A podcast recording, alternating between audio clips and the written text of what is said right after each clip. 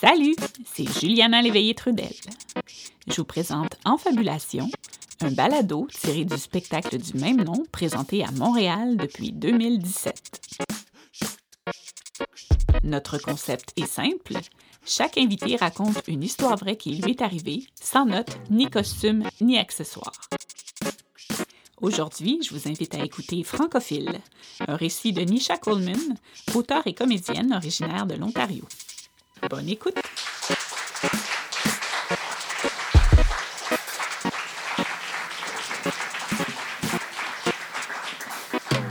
Déjà, à l'âge de 5 ans, j'ai su que j'étais différente des autres. Je n'avais pas encore appris le, le- le mot, mais il n'y avait aucun doute. J'étais clairement une francophile. Alors, la route pour apprendre le français pour un jeune anglophone dans le milieu de l'Ontario est très long, très compliqué. On commence les cours de français à la maternelle, l'âge de 5 ans. Et notre prof à la maternelle s'appelait Monsieur. Ah, J'adorais Monsieur. Monsieur était un homme euh, gentil, patient, rassurant.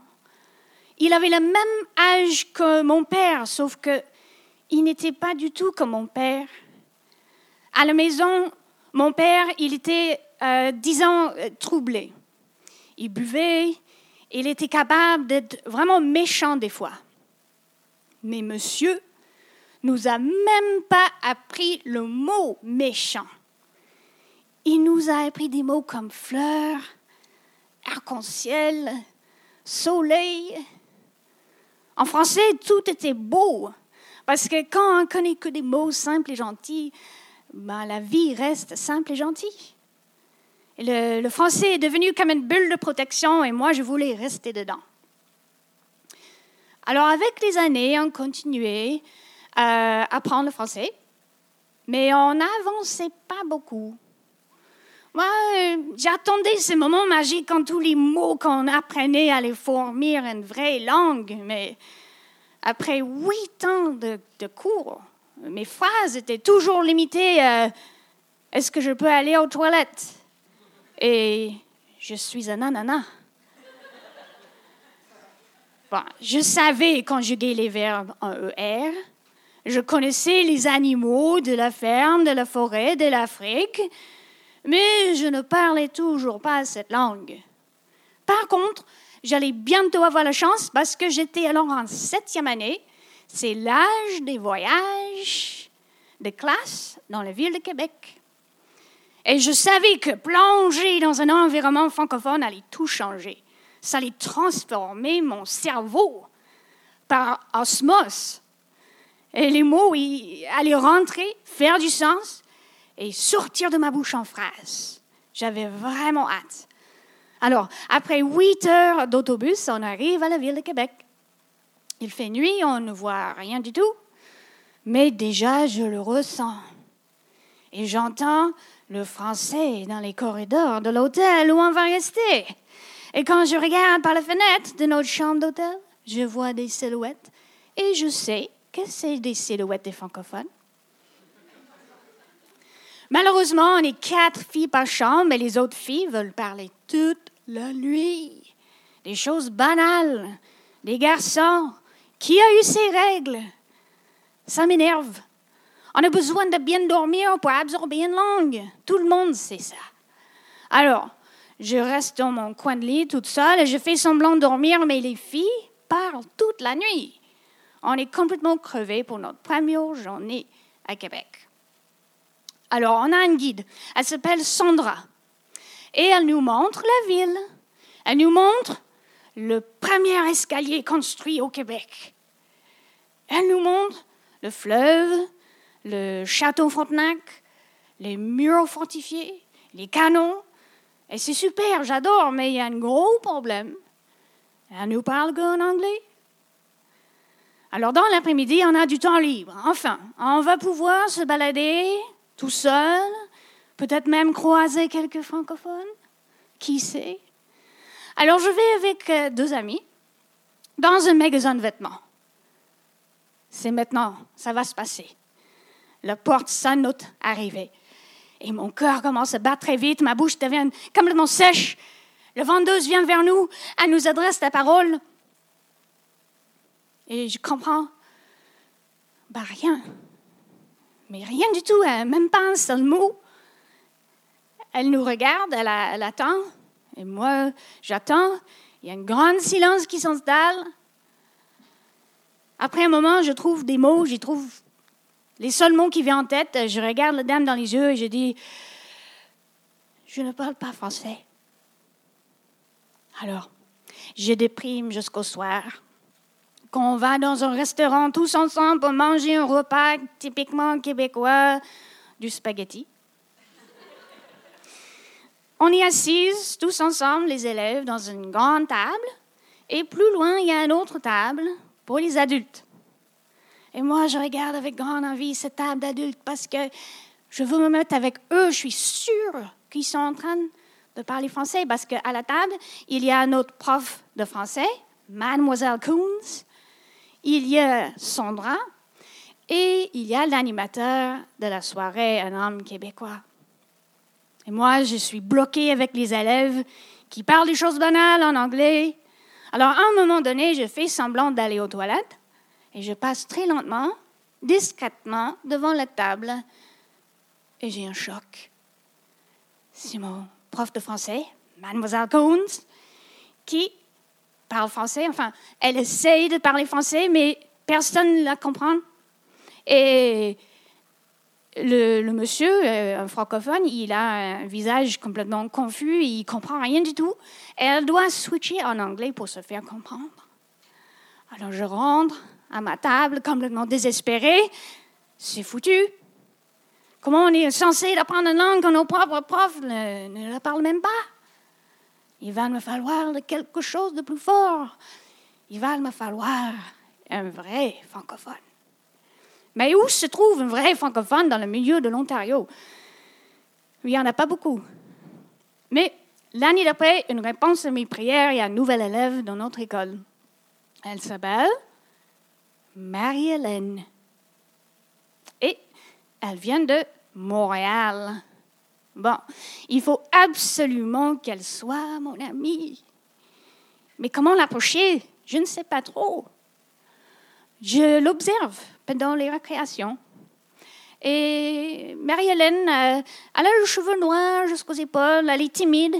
Elle a pris l'habitude de s'asseoir contre les murs d'école. Alors, elle n'a pas un cours d'amis, qui est pour moi un grand avantage. Elle serait obligée d'être mon amie, mais il ne faut pas attendre, il faut, le faire vite. là. Alors, après le troisième jour, je décide, c'est maintenant. Alors, j'approche, elle tourne sa tête, je prends une grande respiration et je dis Bonjour. Elle m'a de sourire et elle m'a dit Bonjour. Alors moi, je, dis euh, Comment ça va? Et elle me dit Ça va et toi? Et moi, je dis Ça va aussi. C'est incroyable, ça a marché. C'était magique, sauf que euh, je réalise que j'ai déjà éteint les limites de mes connaissances. Mais il n'y a, plus rien. Euh, je décide de, m'asseoir à côté d'elle et comme j'ai rien d'autre à dire, je commence à, nommer tous les animaux que j'ai à la maison. Alors, euh, j'ai un chien, j'ai deux chats, et j'ai dix poules. Euh, et ça me donne une idée. Pourquoi pas inviter Marie-Hélène chez moi? Je suis sûre qu'en privé, on va pouvoir mieux communiquer. Alors, je prends la seule phrase que je connais, est-ce que je peux aller aux toilettes? Je reformule un peu et je dis, euh, Marie-Hélène, euh, est-ce que tu peux aller à ma maison? Elle a compris. Elle a l'air un peu surprise. C'est vrai que c'est un peu précipité pour une telle invitation. Mais elle demande à ses parents et le samedi d'après, on se retrouve toutes les deux chez moi. Premier problème, il n'y a rien à faire. parce que on habite dans le milieu de nulle part, dans la forêt, avec un étang. On a 13 ans, on ne joue plus avec des jouets, et mes parents, ce sont des hippies. Alors, on n'a pas de Nintendo ni télévision. Que faire? Notre seul divertissement, c'est l'étang. Alors, j'amène Marie-Hélène voir l'étang. Pourquoi pas? Je l'amène euh, sur le chemin dans la forêt et déjà commence à, s'ennuyer à cause des moustiques. Mais c'est normal, elle vient de la grande ville. Alors on arrive à l'étang et elle regarde avec euh, indifférence, on dirait. Elle veut même pas attraper des grenouilles. Je la propose peut-être faire un tour en canoë, mais ça ne la tente pas. Alors on rentre et on s'installe à la table de cuisine et on se regarde. Les mots ne viennent pas. Elle clignote ses yeux. Je clignote mes yeux. Elle soupire. Merde, elle s'ennuie avec moi. Je veux lui dire que moi aussi je m'ennuie. Alors je prends mon dictionnaire anglais-français. Je regarde le mot pour s'ennuyer. En anglais, je cherche bored. Je trouve le mot pour board en français, c'est planche, parce que je me suis trompée d'orthographe. Je dis à Marie-Hélène, moi aussi, je suis planche. Elle me regarde avec un visage mystifié. Je pensais qu'après cette rencontre catastrophique, c'en était fini entre nous, mais le samedi après, je me suis fait inviter chez elle. Et comme ses parents ne se sont pas des hippies comme les miens, elle a un Nintendo. Et ça règle tout. Ben, c'est magique, on passe toute l'après-midi à jouer à Super Mario, à rigoler. Et j'ai enfin ma première amie francophone. C'est magique. Elle va m'apprendre sa langue. On va pouvoir le parler à l'école, comme des espionnes, parler en code. Mais en fait, le père de Marie-Hélène se fait relocaliser et elle est partie après deux mois. Elle est rentrée à Montréal. Bon. J'ai fini par apprendre le français, à peu près. Est-ce que c'était les cours que j'ai pris à lycée, ou les cours que j'ai pris à l'université, ou l'année que j'ai passée à Montréal à 19 ans, ou les heures que j'ai passées à écouter la radio française, ou à visionner le film Amélie Poulain à répétition? Ou peut-être que c'était les trois ans que j'ai passés à Paris.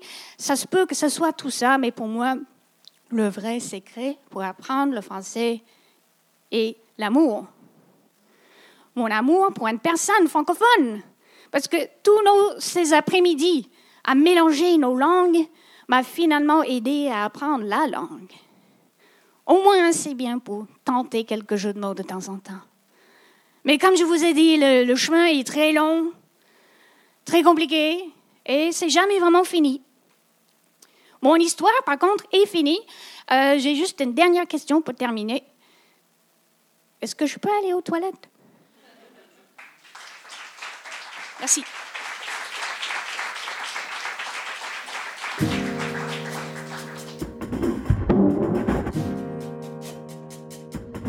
L'histoire que vous venez d'entendre a été écrite et interprétée par Misha Coleman. A été enregistrée au théâtre Mainline le 30 mai 2019 lors de la présentation de notre spectacle à la demande générale. La prise de son a été effectuée par Frédéric Lavoie. Le montage et la musique originale sont de Christian Brundelray. Et ce balado est une création des productions de Brousse.